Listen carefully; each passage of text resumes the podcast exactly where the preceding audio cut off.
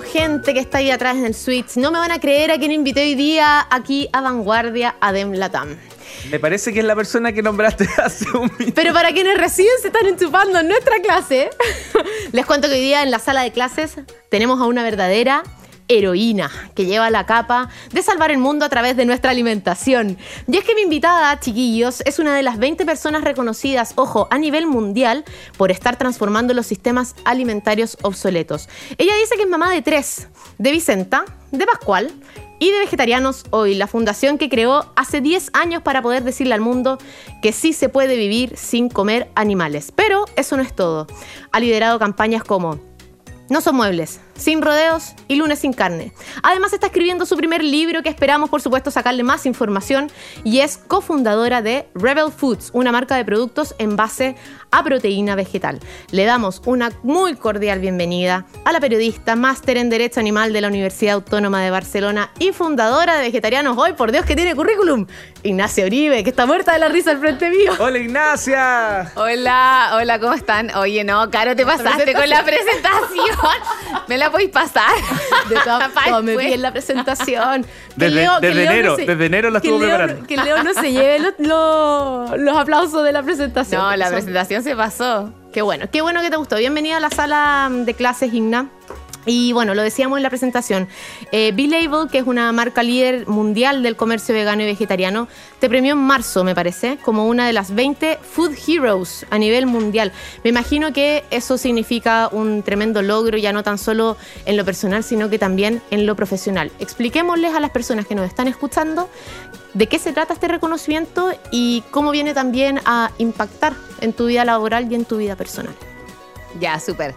Eh, sí, la verdad es que fue súper fue súper inesperado y emocionante en realidad. Yo había visto que desde el año pasado hacían esto de los Food Heroes. eh, pero salía pura gente que yo cachaba como a nivel mundial así increíble. Entonces, Como tus referentes. Claro, de hecho jamás como ni soñé en aparecer. Eh, y un día me contactaron y me dijeron como, oye, te elegimos una de las 20 Food Heroes de este año. Si te tinca, te podemos mandar unas preguntas. Y yo así como, mentira, como... Claro, como, ¿what? Eh, y de hecho en las preguntas me preguntaban al final como, ¿quiénes son tus héroes, cachai? Buena. Y, mm, y yo justo como que en verdad me puse a pensar y entré a responder mi abuelita, ¿cachai? No sé qué, hay harta gente que responde esas cosas. Como que dije realmente un poco como quiénes eran mis, mis heroínas en este caso. Dije como las mujeres del movimiento animalista, Bueno. eh, las que estaban antes y nombré un par, ¿cachai? Como de los años 70, 80, 90. Y las que están ahora y también nombré un par. Eh, y después me di cuenta que, porque yo no sabía quién eran los otros Food Heroes, y de repente me di cuenta que algunas de las que Estaban ahí. estaban ahí, y eran Food Hero conmigo. No, qué vergüenza. Pero no, muy divertido. Pero muy qué buena, tremendo Sí. logro entonces. Felicitaciones nuevamente. Carola, Gracias. disculpa, es que ya en las redes sociales quieren eh, saber justamente tus redes sociales, las redes sociales de, de O la... se adelantaron, pucha, que están conectados. Sí, sí, están Bien. preguntando, quieren revisar el sitio web y saber un poquito más. Si nos puedes Ya, dejar eso. mi, mi cuenta personal en Instagram es arroba Ignacia Uribe, todo junto, y la de la fundación es arroba vegetarianos-hoy. Perfecto. Eso. Ahí pueden encontrar la página web después y todas las cosas. Perfecto. Continuamos. Oye, Ignacia, como fundación ustedes eh, han impactado en distintos ámbitos. Hablamos legislativo, corporativo, investigativo, etcétera. Pero también, y aprovechando que estamos en un programa dirigido a emprendedores, tienen este enfoque emprendedor. En diciembre del año pasado, sin ir más lejos, les cuento, eh, fueron sponsor del fondo lanzado por Vegan Ventures para apoyar emprendimientos que son plant-based. ¿Cómo es esta cercanía entre la fundación y los emprendimientos veganos? ¿Tienen, por ejemplo, un área que apoya las ideas que van llegando? ¿Generan concursos? Cuéntame un poquito esa relación.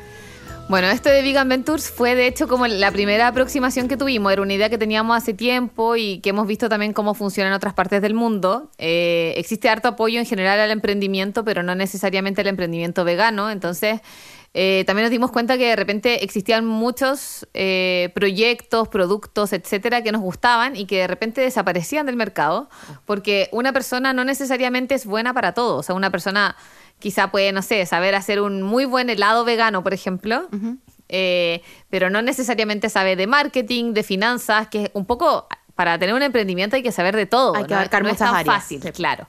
Entonces, eh, decidimos meternos en esta área un poco para eso, como para intentar apoyar de cierta manera, igual a un nivel súper chiquitito, eh, muy humildemente, pero No intentar... importa, apoyo igual, así que- claro, intentar apoyar a que eh, emprendimientos como que ojalá crezcan, emprendimientos veganos crezcan y no desaparezcan.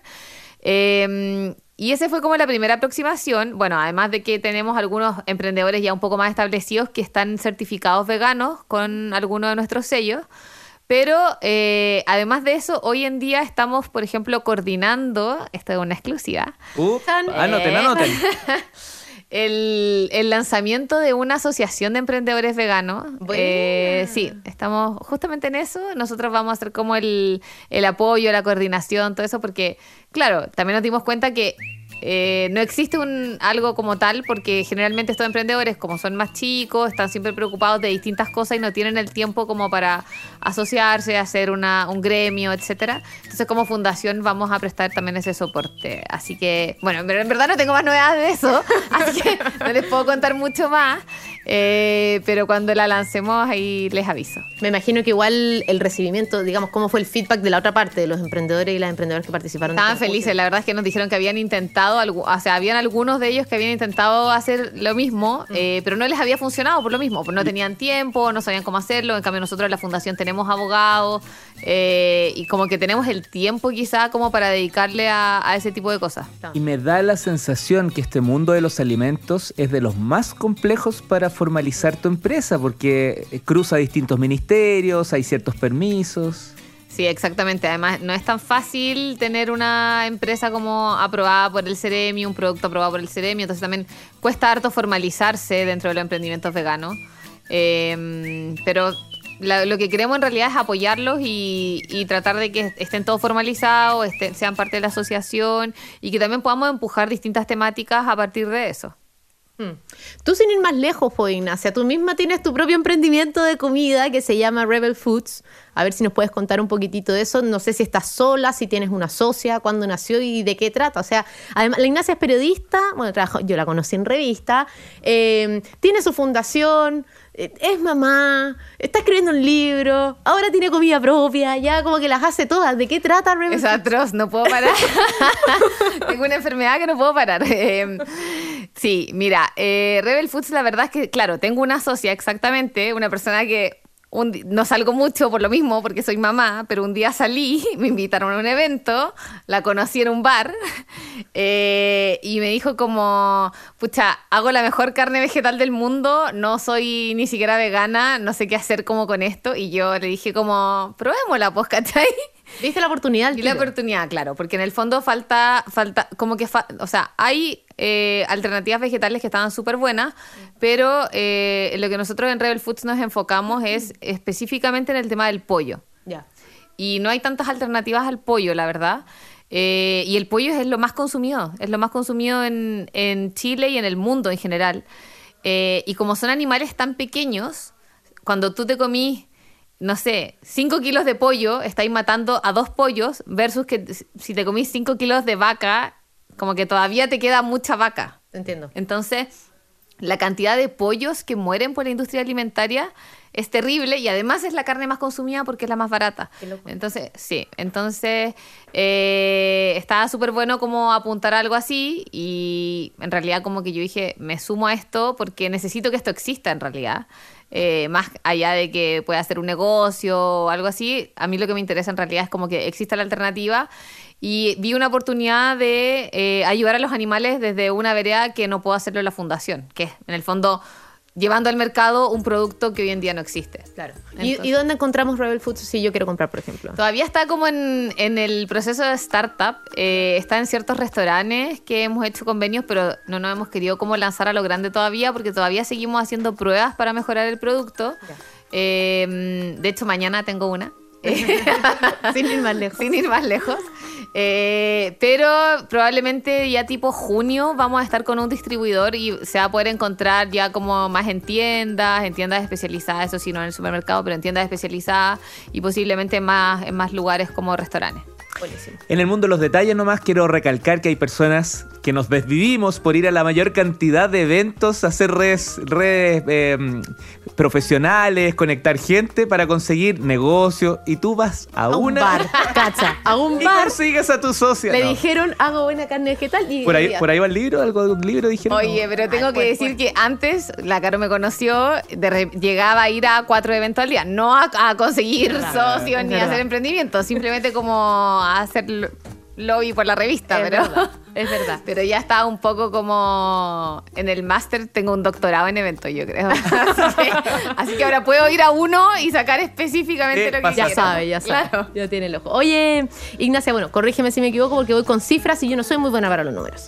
Chile es uno de los países latinoamericanos donde el veganismo está más desarrollado. De hecho, cerca de un 36% de las chilenas y chilenos está activamente buscando disminuir su consumo de productos de origen animal. ¿Cuál crees, y retomando un poco la conversación de los emprendedores que teníamos hace unos minutos, cuál crees que es la razón principal a, este cambio tan grande que ha habido en nuestro país con respecto a este estilo de vida? ¿Va por el boom de los empre- emprendimientos plant-based? ¿Va por el boom de innovación, de tecnología? ¿De qué? Yo creo que eh, confluyen tres cosas que quizás no se dan en el resto de Latinoamérica. Eh, bueno, la primera, sin, sin ser tan autorreferente, es que nosotros comenzamos a trabajar acá y no existen organizaciones similares en otros países de Latinoamérica. Cuando nosotros comenzamos acá, uno iba al restaurante, pedía ahí la opción vegetariana y te traían algo con atún o con pollo. Generalmente ya eso no pasa. Eh, y hicimos un trabajo gigante de verdad como de información, educación, etcétera. Entonces, por un lado, creo que eh, también el movimiento puede ser más fuerte porque nuestra oficina principal está acá. Nosotros ya estamos trabajando en otros países, pero porque, claro, vimos la oportunidad de trabajar en otros países donde no estaba pasando algo similar. eh, pero obviamente partir las cosas desde cero no es tan fácil. Y acá, claro, acá llevamos los 10 años que llevamos trabajando, eh, pero en otros países llevamos 3 o llevamos 2 y así. Eh, en segundo lugar, creo que es por eh, la alta penetración de Internet que existe en Chile, a diferencia de otros países de El Latinoamérica. acceso a la información. O sea, que hayan dos celulares por persona, ya nos dice demasiado. Eh, toda la gente acá tiene acceso a internet y a información, por lo tanto, o sea, y también a campañas, etcétera, que no pasa en otras partes. Y en tercer lugar, claro, es por el tema de, más que los emprendimientos, partieron como empresas como Not, que fue, sin ir más lejos, yo en verdad ni los conozco, así que no es que le esté haciendo algún tipo de publicidad ni nada. Em, fueron, piensa que fueron el primer unicornio que hubo en Chile. Después hubo otros, pero nuestro primer unicornio es de carne vegetal.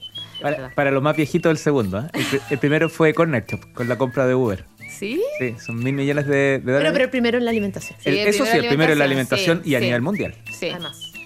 Mm. Buenísimo. Oye, Ignacia, me imagino que. Ah, recordarle a la gente que vegetarianos hoy solía llamarse Vegetarianos Chile. Claro, cuando estábamos solo en Chile, sí. Rompieron fronteras, cambiaron de nombre. ¿ah? ¿Viste ahí? Acá hay una, 2017. una, una groupie de la fundación. 2017 cambiamos de nombre. 2017. Ignacia, me imagino que te llena de orgullo ver cómo ha crecido Vegetarianos hoy. Partió, yo que los conozco de Potrillo, ah, no, partió siendo una fundación en base a voluntarios y hoy día hablábamos antes de entrar al estudio que son, tienen más de 20, 25 personas que están contratadas y con presencia no tan solo en Chile, sino que Colombia, Argentina, México, Perú. Tu historia es súper inspiradora y, me interesa que le dejes un mensaje a esos emprendedores y emprendedoras, y me incluyo, que a veces tienen miedo a escalar, a que tu negocio, tu idea de un día para otro crezca. En tu caso, te tuviste que detener un poco en tu pega como periodista, como tal, para dedicarte 100% a la fundación. ¿Siempre lo planeaste así? Eh, ¿Se fue dando en el camino? ¿Era tu idea principal? ¿Te pilló sorpresa? ¿Cómo fue un poco? Ya, em, pucha, yo cuando entré a la universidad ya era vegetariana. eh, y en realidad jamás, como no existía la opción de trabajar en algo así. O sea, no se me pasó por la cabeza nunca. No entré a estudiar periodismo para trabajar en algo así. Eh, mi idea era como, lo más cercano que se me había ocurrido era como hacer documentales para Nat Geo. Ese era como ya lo máximo a lo que podía aspirar. Em, pero claro, cuando salí a la universidad me di cuenta que era muy difícil hacer documentales para Nat Geo, ¿cachai? Como estar recién titulada, que me iba a pescar. Eh, y empecé a trabajar de periodista en pegas quizá que eran medias fome. eh, dije como, ¿cómo esta va a ser mi vida? ¿Cachai?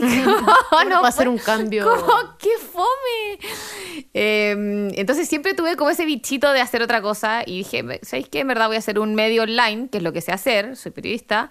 Eh, y al final de, de, eso como que salió la fundación, como que eso fue lo... Partimos como medio digital.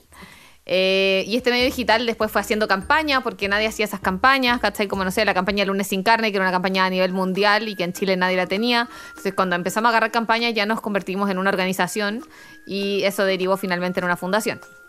Pero incluso hasta ahí, eh, yo seguía, en verdad, después ya en mi carrera de periodista tenía unos trabajos mucho más entretenidos hasta que llegué al que yo le digo el mejor trabajo del mundo, que era ser directora de Cosmo, que en verdad era un trabajo increíble, o sea, como que estaba ahí y hacía lo que quería y tenía ahí tu oficina y era como, en verdad hay películas de eso, ¿cachai? Como...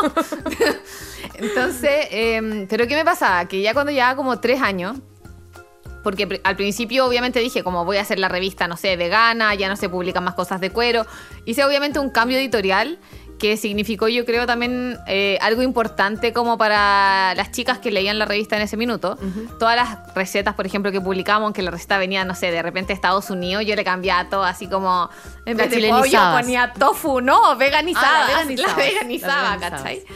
Eh, sí, pero hubo un, hubo un momento en que me empezó a hacer ruido eh, estar editando páginas, eh, no sé, de moda, ponte tú, que me encanta eh, y todavía lo encuentro súper entretenido.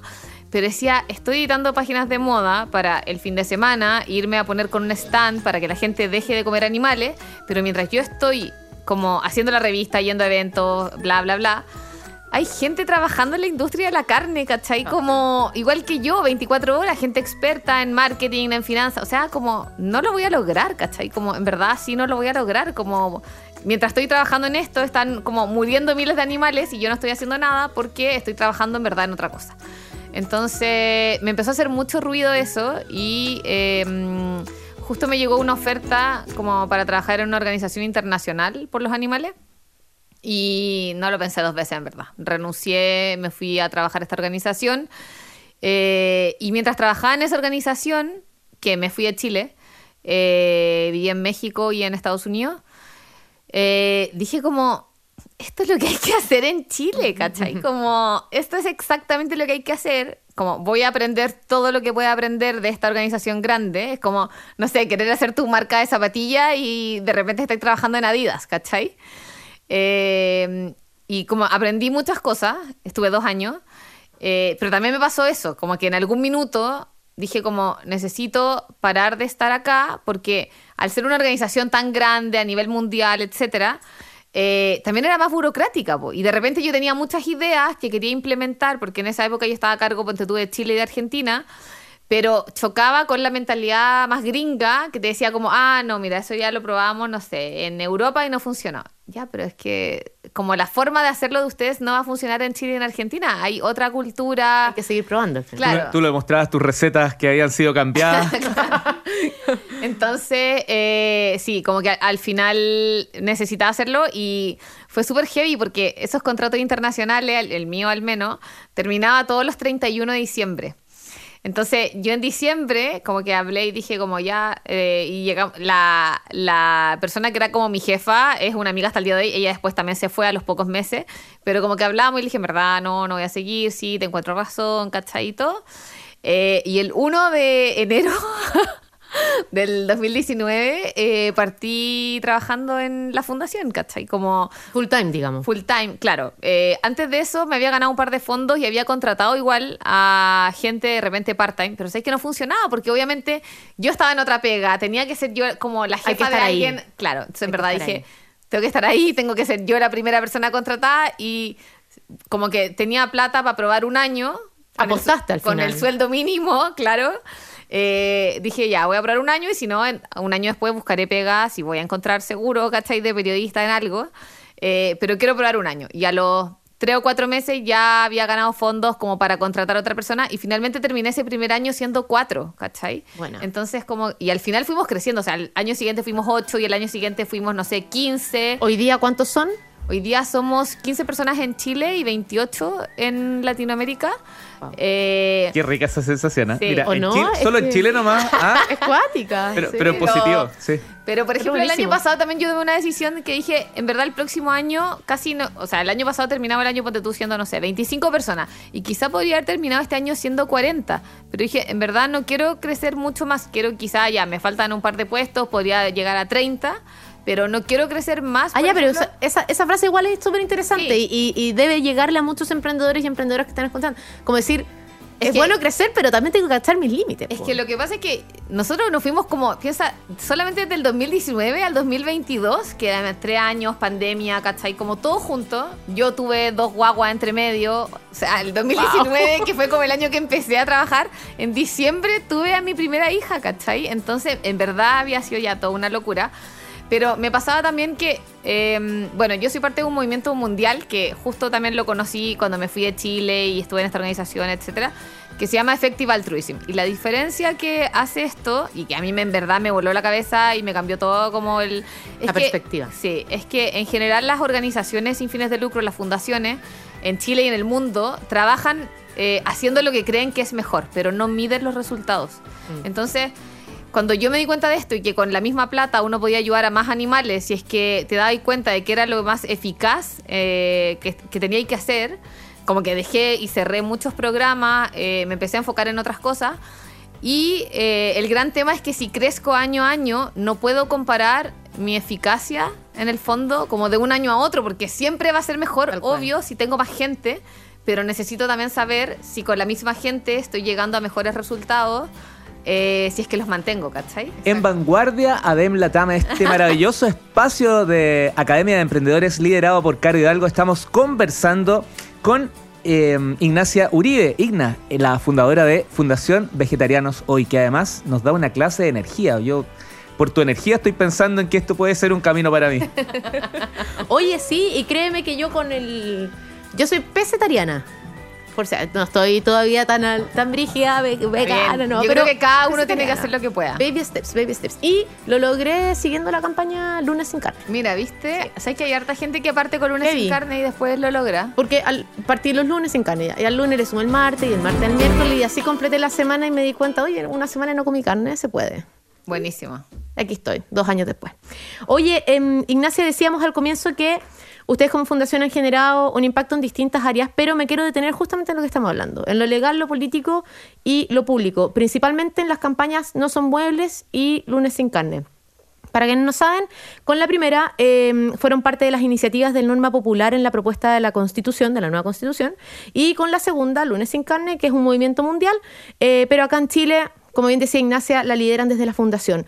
¿Cómo ha sido, Ignacia, ese, ese proceso y esa valentía de mm, finalmente meterse un poco en la pata de los caballos, ¿cierto? En temas de políticas públicas y que inciden de alguna forma en los cambios de hábito de los chilenos y también en, en la parte legal, en la política, finalmente, porque están súper involucrados. Sí, la verdad es que no, no lo pensé mucho. Eh, el 2015, cuando yo todavía estaba en la revista y estaba haciendo un máster de, de Derecho Animal, como que lo hacía un poco a distancia. Eh, y empecé como a estudiar lo que había pasado en el resto del mundo, eh, cómo se comportaba el derecho en el fondo respecto a los animales, etcétera. Eh, y caché lo que pasaba en Chile, que en el fondo los animales no existen en la Constitución eh, y en el Código Civil son bienes muebles. Eh, entonces a partir de eso, justo pasó todo el tema del caso Cabal, no sé si se acuerdan. Y Sí, pues, sí, sí me acuerdo. perfecto. ya, y, sal- y como que salió en cadena nacional eh, la presidenta Bachelet anunciando una nueva constitución como la solución a todo esto. Y yo en verdad vi eso y dije como, acá tenemos una oportunidad, como es el momento porque nadie iba a cambiar la constitución. ¿Ahora es cuándo? Solamente para meter a los animales, ¿cachai? Entonces, como, este es el momento. Eh, junté a un grupo de voluntarios que ya tenía más o menos de la página. Eh, había alguien ahí por ahí que era publicista. Llegamos al nombre, hicimos una campaña. Eh, gracias a la revista, en realidad, como tenía un estudio de fotos súper bueno, nos conseguimos actores, gente de la tele y todo, que mucha gente apañó, así que bacán. Eh, un amigo mío de la universidad hizo el video, que también fue como. O sea, fue puro tocando puertas. Sí. Oye, porfa. Bus- oye, porfa, oye, porfa. le llaman en el mundo. ¿ah? Hicimos todo, todo hacía pulso, gratis, pero funcionó súper bien. Eh, La campaña llegó, no sé, a las 100.000 firmas como en un mes cuando la lanzamos. Y nada, pues ahí nos metimos, pero claro, yo era voluntaria, la voluntaria principal de esta organización. Eh, y después cuando partimos en un principio, eh, bueno, ya estaba todo lo de la constitución y todo eso detenido. Eh, y no teníamos, en realidad, como organización, no teníamos mucha plata como para hacer lobby, política, etcétera. Entonces ya como el año 2020 eh, abrimos esa área y justo coincidió con eh, todo el tema ahora de la nueva constitución. De hecho logramos que los animales estuvieran en el otro borrador eh, en el que se rechazó y ahora estamos trabajando para que estén en la nueva propuesta, así que ojalá lo logremos. De hecho, ayer sacamos Eso un... mismo iba a mencionar. 53% los 54. 54 Sí. quieren que estén los animales como seres sintientes. Sí, solamente en verdad el 17% se opone y el resto está como indeciso o es un tema que quizá no le llama tanto la atención, pero hay un 54% que está súper convencido. No en menor que la sí. cifra. Claro. Yo firmé esa. Ay, gracias. Ese va a ser, eh, eh, claro, siempre nos pilla el tiempo. Ese va a ser el foco de lo que vas a desarrollar hoy eh, durante los meses que vienen. ¿Es, es lo principal? Eh, ¿Seguir insistiendo, trabajando ahí, desarrollando una cultura mayor o tienes otros objetivos? Em, personales, yo diría que, bueno, sí, vamos a seguir empujando, pero la gracia es que yo ahora tengo un equipo, hay abogados, hay gente que estudió sociología, ciencias políticas, etcétera. Eh, entonces estoy ahí, apoyo las reuniones importantes, pero no estoy en realidad metida en todo. Pero hoy en día, por ejemplo, estamos juntando firmas de los que son candidatos. Eh, la vez pasada juntamos 500 firmas, entonces finalmente del total de los electos tuvimos, no sé, más de la mitad habían firmado ya el compromiso con nosotros. Ahora estamos justo en ese proceso. Eh, yo diría que sí, es un foco importante para este año porque de nuevo está como abierta esa posibilidad y hay que intentar aprovecharla. Eh, pero también como que quiero ser súper clara en que como que, que los animales estén en la constitución lo cambia todo, pero tampoco cambia directamente nada. O sea, no es que no se va a poder comer carne, es simplemente que abre la puerta para que las personas puedan discutir de este tema eh, y se pueda como legislar al respecto de otra forma.